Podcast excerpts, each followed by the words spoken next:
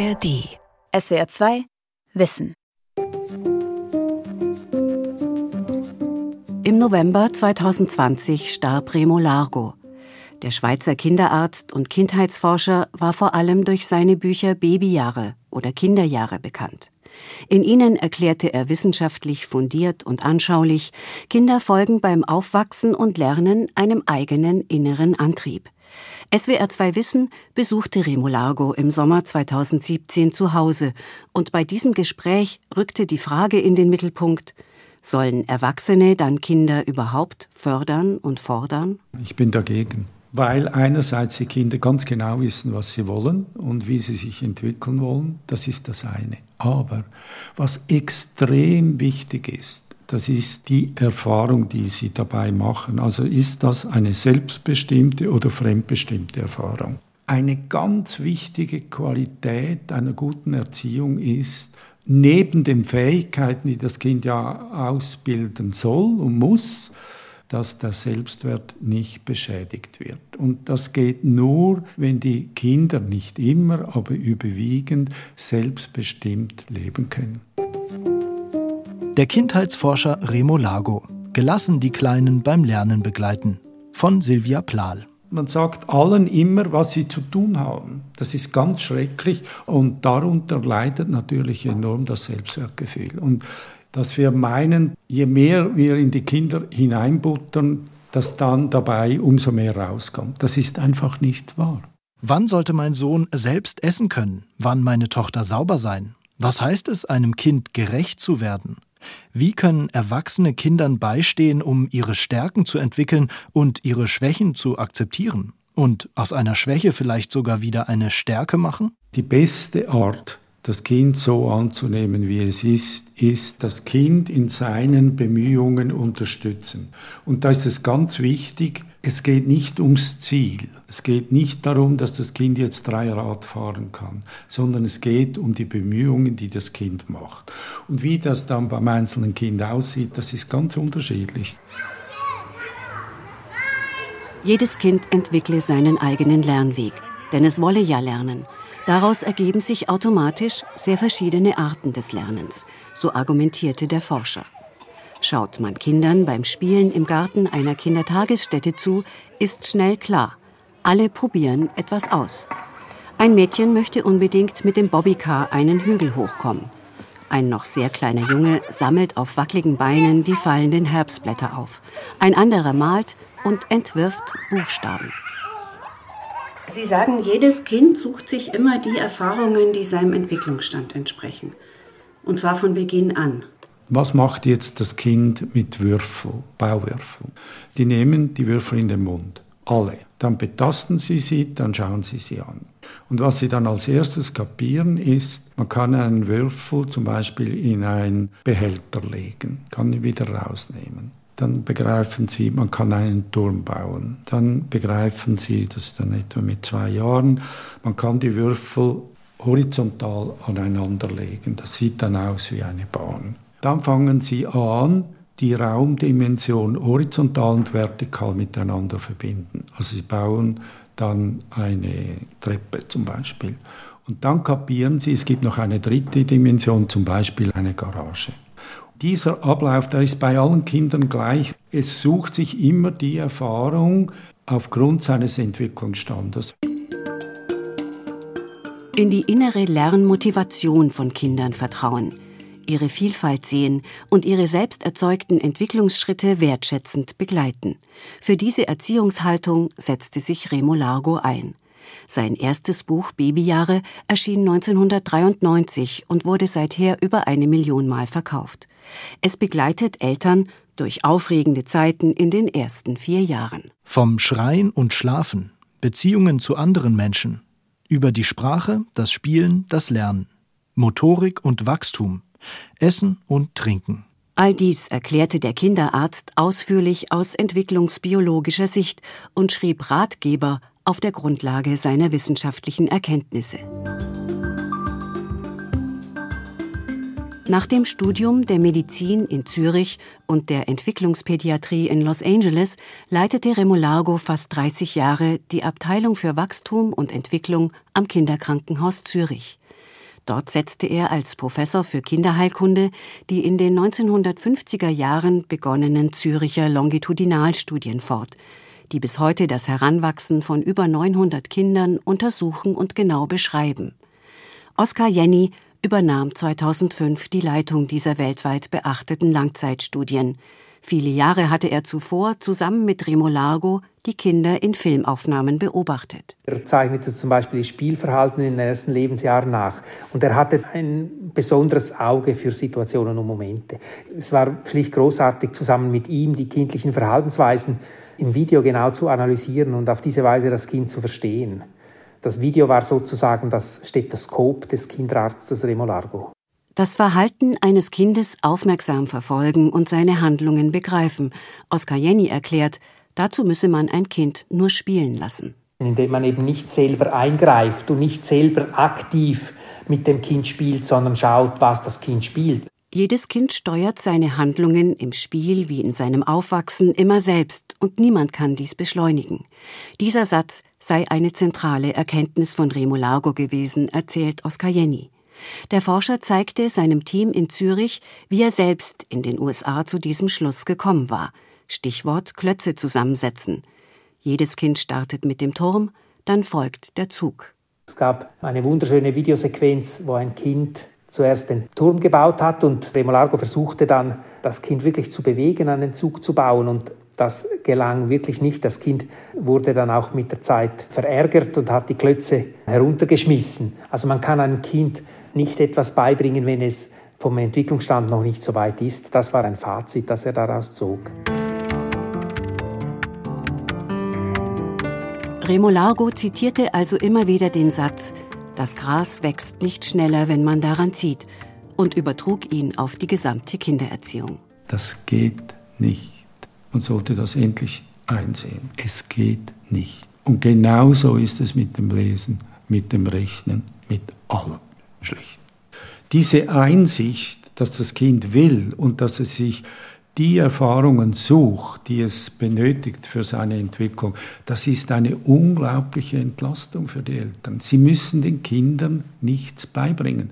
Es gibt natürlich Handlungen, die die Kinder den Eltern abschauen, zum Beispiel mit einem Löffel essen.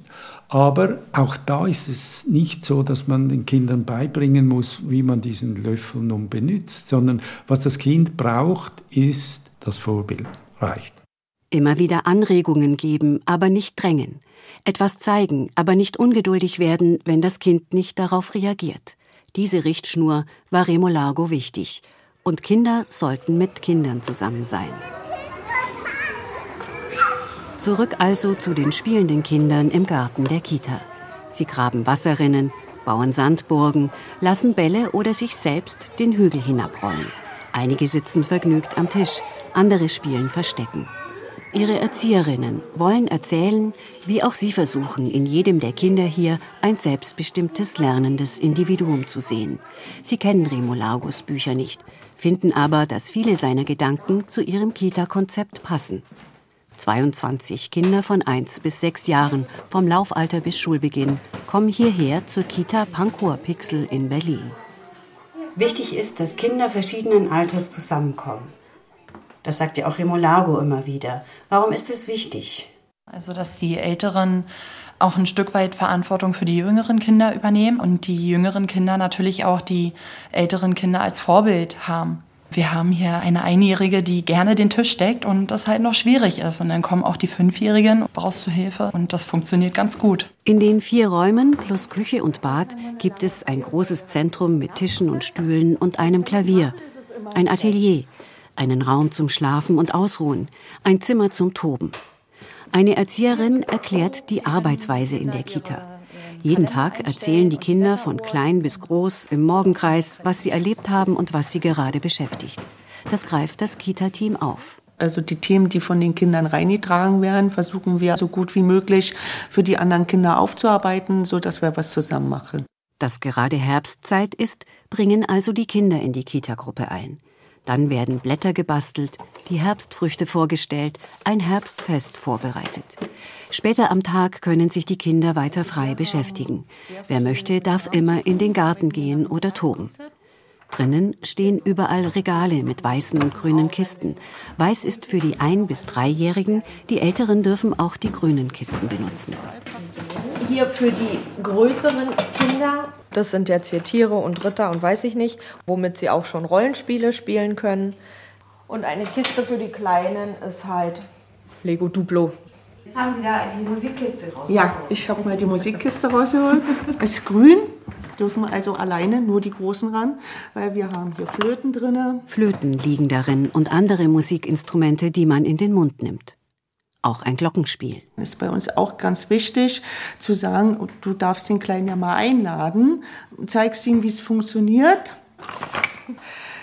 Und wenn der erst auf die Idee kommt, er nimmt sich ein Musikinstrument, dauert es nicht mehr lange und wir haben wieder unsere Pixelband zusammen. Die steht dann im Toberaum oben auf dem Podest und macht dann Musik vom Feinsten. Also da wird dann richtig auch Lieder gesungen und dann werden die Trommel genommen. Also das ist dann so ein Selbstläufer. Dazu eine kleine Kostprobe. Fünf kleine Fische, die schwammen im Meer. Sprach die Mutter, ich warne euch sehr. Das ist wirklich so, wie Remolaro gesagt. Also man kann Kinder auch gar nicht pushen. Die haben ihren eigenen Entwicklungsdrang und dem gehen sie nach. Ja, also du kannst ja an der Blume noch so dolle ziehen. Sie wird nicht größer. Sie wird von alleine größer. Und manche brauchen vielleicht mehr Unterstützung. Ja, die kann man denen auch bieten. Und dennoch haben sie ihr eigenes Tempo. Und das müssen wir beachten. Wir müssen quasi beachten, dass es auch Kinder gibt, die anders lernen. Ich zum Beispiel bin ein sehr langsamer Lerner und habe mich in der Schule immer für doof gehalten, obwohl am Ende stehe ich ja hier genauso. Jedes Kind hat seinen eigenen inneren Bauplan. Und die einen sind besonders gut im Tonen und die anderen sind kognitiv schon weiter oder sind kreativ. So ergänzen sich alle in der Gruppe sehr gut. Diese kindorientierte Haltung, ich glaube, das ist das große Vermächtnis, was Remolargo uns hinterlassen hat. Er hat dieses Verständnis für die Vielfältigkeit von Entwicklung bei uns allen nachhaltig erweitert und uns wirklich vor Augen geführt, dass wir uns an das Kind anpassen müssen und nicht das Kind an uns. Darauf kam Remo Largo auch im Gespräch mit SWR 2 Wissen 2017 immer wieder zurück. Was bedeutet es also, das Verhalten eines Kindes richtig zu lesen? Auf diese Frage reagierte er schelmisch lächelnd und auch leicht frustriert. Ach, das tönt ja wieder so bemüht oder so grauenhaft bemüht. Für mich das Kind lesen ernst nehmen bedeutet eigentlich, dass man spürt, was das Kind jetzt für Erfahrungen machen will. Man sollte eigentlich immer davon ausgehen, das Kind macht immer, aber wirklich immer etwas Sinnvolles aber aus seiner Sicht. Und das verstehen wir oft nicht genau. Also es kann zum Beispiel sein, dass das Kind den Löffel auf den Boden wirft, oder? Das ist aber vom Kind her gesehen absolut sinnvoll, weil das Kind erfährt beispielsweise, was passiert jetzt, wenn der Löffel aufschlägt. Macht nicht den gleichen Ton, wenn das ein Metalllöffel ist oder ein Plastiklöffel. Oder es sieht, dass der Löffel verschwindet entweder unter seinem Stuhl oder unter dem Tisch. Unser Problem ist einfach, dass wir oft nicht verstehen, was der Sinn ist für das Kind. Dieses Dilemma kennen die meisten Eltern. Auch die Entwicklungspsychologin Maria von Salisch erinnert sich, wie sie als junge Mutter etwas ratlos neben ihrem kleinen Sohn stand, der auf dem Fußboden auf dem Bauch liegend seinen Oberkörper wie im Yoga aufrichtete und einige Minuten so verharrte. Schon mit zwei, drei Monaten Einfach so, einfach wahrscheinlich, weil er neugierig war und über seine Schlangenperspektive hinausgucken wollte. Und als Mutter steht man dabei und sagt, ja, warum macht das Kind dies? Wird schon seinen Sinn haben. Das musste auch sie erst einsehen. Und dazu habe definitiv Remo Largo beigetragen, sagt Maria von Salisch heute. Sie hat auf seine Expertise vertraut. Und habe das gern gelesen, geradezu verschlungen. Zwischen 0 und 1 findet ja eine riesige Entwicklung statt.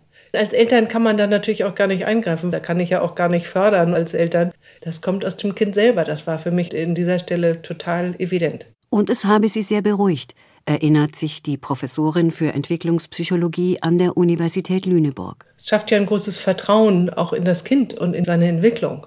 Und das, glaube ich, ist eine sehr wichtige Haltung, die zu entwickeln. Auch wenn Dinge mal nicht so glatt gehen oder schief gehen oder so, zu sagen, du schaffst das schon. Allerdings drängte Remolargo den Eltern keine spezielle Haltung ihrem Kind gegenüber auf. Das betonen viele, die ihn oder seine Schriften kannten.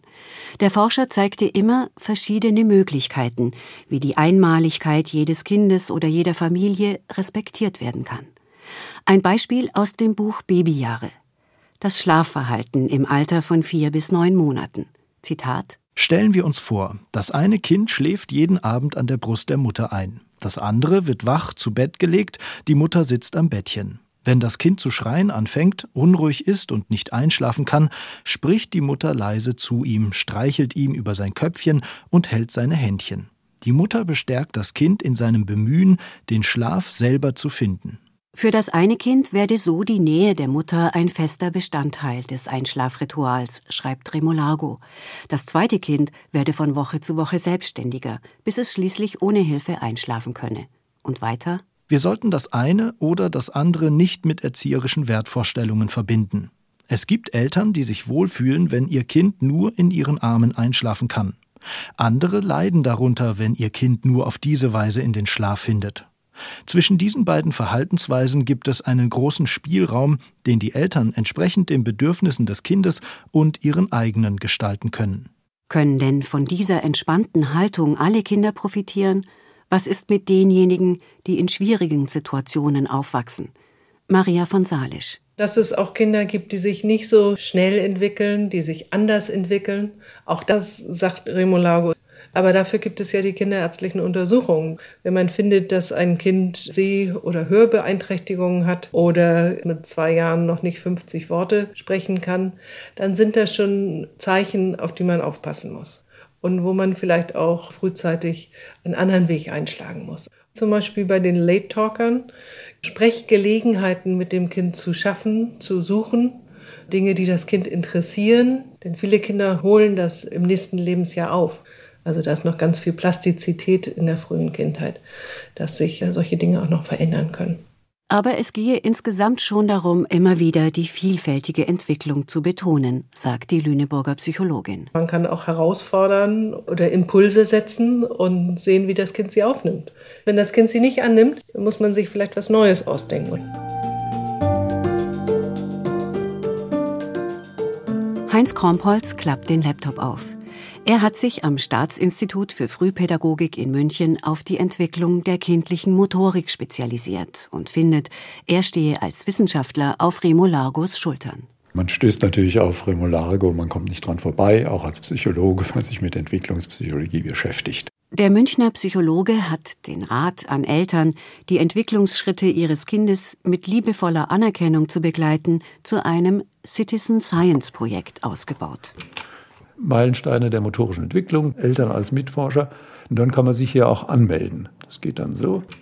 Eltern werden gebeten, die motorische Entwicklung ihrer Kinder von der Geburt bis zum Laufenlernen zu protokollieren. Es gibt einen Kalender, der über dem Wickeltisch hängend zum genauen Beobachten motiviert. Die Hände zusammenführen, sich drehen, sitzen, robben, krabbeln, aufstehen und schließlich ich kann mehr als 15 Schritte frei und sicher gehen und weiche Hindernissen aus. Ergänzt durch die Handmotorik. Es gibt einen Pinzettengriff, also das Kind ergreift jetzt eine Erbse oder so was Kleines mit gestrecktem Zeigefinger. Und dann gibt es den Zangengriff, das ist der erwachsene Griff. Und dann noch den Handwechsel. Und das sind nur Dinge, die wurden bisher kaum untersucht. So können Eltern mitarbeiten und sich auf die kindlichen Entdeckungsreisen einlassen. Heinz Krompholz empfiehlt, dem Kind viel Raum zum Bewegen zu verschaffen, es auch immer wieder auf dem Teppichboden abzulegen und dann selbst neugierig hinzusehen. Was macht das Kind? Ist es interessiert an den Dingen? Es spielt jetzt weniger eine Rolle, ob es jetzt schon hinlaufen kann oder ob es hinkrabbeln kann. Wendet sich das Kind interessanten Dingen zu, rollt den Ball hinterher, guckt das hinterher. In seinen Büchern und in Interviews wiederholte Remo Largo oft, die Hauptaufgabe der Eltern sei, die Grundbedürfnisse ihres Kindes zu befriedigen. Er zählte dann auf. Das Bedürfnis nach Nahrung und Gesundheit, das Gefühl von Geborgenheit und Sicherheit und das Gefühl, sozial anerkannt zu werden. Hinzu komme das Grundbedürfnis, die eigenen Fähigkeiten zu entfalten und eine Leistung zu erbringen. Der ganz große Rest macht das Kind selber. Das Kind will. Das will mit jeder Faser sich entwickeln. Und wir sollen es auch so akzeptieren, wie es dann letztlich auch ist. Aber guck mal immer der Kiste. Da gibt es so viele Dinos. Dazu passt ein kurzer Besuch bei Lenny, drei Jahre alt, und seiner Mutter Anja. Lenny ist schon eine Weile ein großer Dinosaurier-Fan. Das ist der Tyrannosaurus Rex. Und der hatte seinen Hals nicht so hoch wie der Brontosaurus. Hast du doch gedacht, heißt, natürlich ein Dino-Buch. Lenny zieht ein Dino-Buch aus dem Regal. Was ist das denn für ein Dino, Mama? Der heißt Utahraptor. Utaraptor. Und hier oben siehst du, wie groß der Dinosaurier ist und wie klein die Menschen waren. So, meine Kamps. Das sind auch Parasaurusse. Heißt du jetzt, wie die alle Saurier heißen? Mama? Nein, das weiß ich nicht. Der Dreijährige möchte zwar noch mehr wissen, sieht aber ein, dass jetzt nicht die Zeit dafür ist. Er verschwindet in seiner Höhle. Seine Mutter erzählt, erst kürzlich teilte Lenny ihr mit, dass der tägliche Kampf ums Zähneputzen ganz sicher irgendwann vorbei sei. So stand er und sagte dann so, Mama, ich hab's dir doch versprochen. Du musst geduldig sein und lieb und du darfst nicht laut sein. Ich hab's dir doch versprochen. ja, ja. ne? Und irgendwann bist du dann gekommen zum Zähneputzen? Richtig. Remo Largo schrieb später auch über die Scheidungskinder und Jugendjahre und er wollte, dass sich einer seiner Buchtitel Jedes Kind lernt anders auch in den Bildungseinrichtungen verbreitet. Er mischte sich in gesellschaftliche Debatten ein und hat gerade die Schulen bis zuletzt scharf kritisiert. Ulrike Kegler hat sich oft mit ihm darüber ausgetauscht.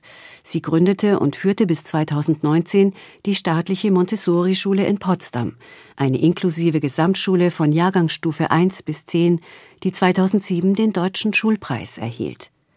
Dass jeder Mensch anders ist und anders lernt, sei an einer inklusiven Schule sowieso selbstverständlich, sagt Ulrike Kegler. Es gelte aber für alle. Dazu hat er geforscht und das hat er auch nachgewiesen. Und es ist trotzdem nicht angekommen, nur in geringem Umfang. Nach wie vor wird vereinheitlicht, werden Kinder miteinander verglichen, was eben für Kinder, je kleiner sie sind, umso schädlicher ist. Das ist wirklich ein großes Manko, nach wie vor. Ulrike Kegler erzählt, sie habe an ihrer Potsdamer Schule so einige Ideen von Remo Largo aufgegriffen, wenngleich oft abgemildert. Denn er konnte auch radikal in seinen Ansichten sein, wenn er zum Beispiel dagegen war, dass Kinder durch Erwachsene therapeutisch gefördert werden. Es gebe keinen Beleg dafür, dass das etwas bringe. Das hat er mal gesagt. Das fand ich schon enorm, ja. Natürlich gibt es Kompetenzen, die wir dringend brauchen, Logopäden oder Dyskalkulie-Experten und so weiter. Ja, das brauchen wir dringend. Aber in meiner alten Schule war dieser Geist sehr verbreitet, dass alle für alle sich verantwortlich fühlen und dass es nicht diese extra Berufe gibt, die sich für die dann verantwortlich fühlen, die nicht in dem normalen System reüssieren. Ich glaube, er war auch sehr beeindruckt von meiner Schule damals. Remo Largo hat die Potsdamer Pädagoginnen wiederum in seine Lieblingsschule eingeladen. Sie liegt mitten im Wald nahe seinem Zuhause, die Villa Monte. Dorthin gehen Kinder vom Kita-Alter bis zur neunten Klasse und entscheiden völlig frei, was sie den Tag über machen. Ein Kleid schneidern, lesen, in den Wald gehen, rechnen. Und am Ende saßen wir dann so in dem Garten und haben uns nur angeguckt und haben gesagt, nee, das ist nicht unseres. Wir wollten schon ein Curriculum haben. Wir wollten schon auch sagen, und jetzt machen wir dies. Jetzt könnt ihr wieder frei sein und jetzt machen wir das. Also wir konnten diese Schulform nicht für uns akzeptieren. Remo Largo kam hinzu und spazierte mit Ulrike Kegler im Wald. Und dann sagt er irgendwann zu mir, du musst die Altersmischung vertikal machen, ganz durchgängig machen. Das kann man ja räumlich so. Und dann habe ich mir ausgedacht daraus das sogenannte Dorfsystem. Diejenigen, die auf einem Flur gewohnt haben, sozusagen, haben eben sich für den gesamten Flur verantwortlich gefühlt. Und, das ist aus diesem kleinen Impuls von Remolago eigentlich entstanden. Und was also große Auswirkungen hat und in vielen Schulen übernommen wird auch. Der Kindheitsforscher Remolago hatte die Fähigkeit, vielen Eltern Lust auf einen freudigen, einander zugewandten Familienalltag zu machen. Das Kind ist wie ein Spiegel. Wenn ich so ein echt gutes Gefühl habe in Bezug auf das Kind, dann mache ich es richtig. Es ist zufrieden, es ist aktiv, es will etwas, es hat kein Problem, Hilfe zu holen, es ist aber auch selbstständig, hat eine eigene Meinung. Er eckte aber vor allem bei Pädagoginnen und Pädagogen auch manchmal mit seinen Überzeugungen an. Man kann Kinder nicht fördern. Das ist natürlich ein Hammersatz. In einer Gesellschaft, in einer Zeit, wo jede Abweichung von der Norm bei Kindern sehr schnell dazu führt, dass sie einen Status erhalten. Also, dass man nicht diese Rigidität in der Erziehung hat. Das hat er, glaube ich, in diese Welt gebracht. Und das muss auch bleiben. Der Kindheitsforscher kritisierte das angepasste Denken. Er engagierte sich für eine Frauenpartei, mischte sich in die Bildungspolitik ein und war gegen Schulnoten. Wir haben ja in unserer Gesellschaft extreme Normvorstellungen, also wie ein Kind in einem bestimmten Alter sein muss. Und für mich ist die positive Botschaft die, dass nicht nur die Kinder, sondern auch die Erwachsenen eigentlich nur dann ein zufriedenes Leben führen können, wenn sie ihre Individualität leben können. Remo Largo starb kurz vor seinem 77. Geburtstag. Seine Frau, die drei Töchter und neun Enkel verabschiedeten ihn mit den Worten ein wahrer Humanist, fürsorglich, präsent, beharrlich und begeisterungsfähig. Sein letztes Buch, das im Sommer 2020 erschienen ist, trägt den Titel Zusammenleben. Remo Largo setzte sich für eine Gesellschaft ein, in der Kinder kindgerecht aufwachsen können und in ihrer Verschiedenheit respektiert werden. Er kämpfte für das Recht jedes Menschen auf das eigene Leben.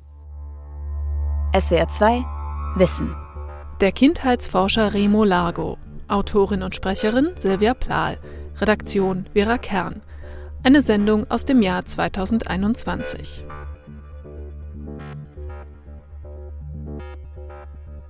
Und hier noch ein Podcast-Tipp. Kind oder kein Kind? Das ist hier die Frage. Ich bin Verena, 39, Journalistin und ich will kein Kind. Hm, eigentlich. Oder mache ich doch einen riesigen Fehler, wenn ich kein Kind bekomme? Darüber habe ich mit Müttern, Kinderlosen und zig Expertinnen gesprochen. Alle Erkenntnisse und meine persönliche Entscheidung gibt es im Podcast Kein Kinderwunsch. Jetzt anhören der ARD Audiothek und überall, wo es Podcasts gibt. SWR 2 Wissen. Alle Folgen in der ARD Audiothek. Manuskripte und weitere Informationen unter swr2wissen.de.